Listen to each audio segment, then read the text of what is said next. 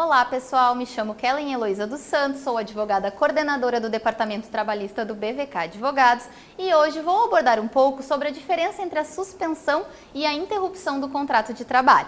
Você sabe diferenciar quando um contrato de trabalho está suspenso e quando ele está interrompido? Tanto a suspensão quanto a interrupção do contrato de trabalho geram uma assustação de forma provisória dos efeitos do contrato.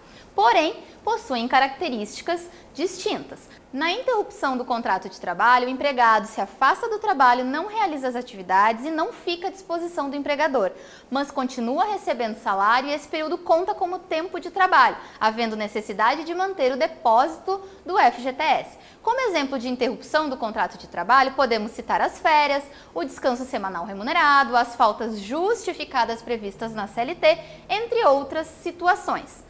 Vejamos o exemplo das férias. Elas geram a interrupção do contrato de trabalho porque o empregado não trabalha e não fica à disposição da empresa. Mas o seu contrato de trabalho está em vigência e o empregado continua recebendo, tem esse período computado como tempo de serviço e também tem direito ao depósito do FGTS. Já na suspensão do contrato de trabalho, da mesma forma que na interrupção do contrato, o empregado se afasta do trabalho, não realiza atividades e não fica à disposição do empregador.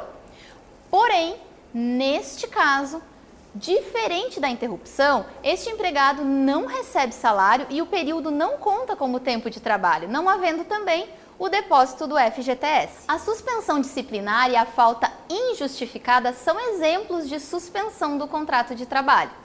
Então, a distinção entre a suspensão e a interrupção é que na interrupção há pagamento do salário, o período é contado como tempo de serviço e há necessidade de depósito do FGTS, enquanto na suspensão não há. Existe uma exceção na regra da suspensão, que ocorre quando há prestação de serviço militar ou afastamento por mais de 15 dias em razão de doença ocupacional ou acidente de trabalho.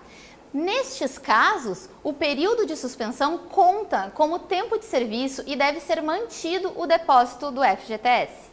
Os institutos da interrupção e da suspensão são semelhantes e podem gerar dúvidas quanto às suas causas, características e consequências.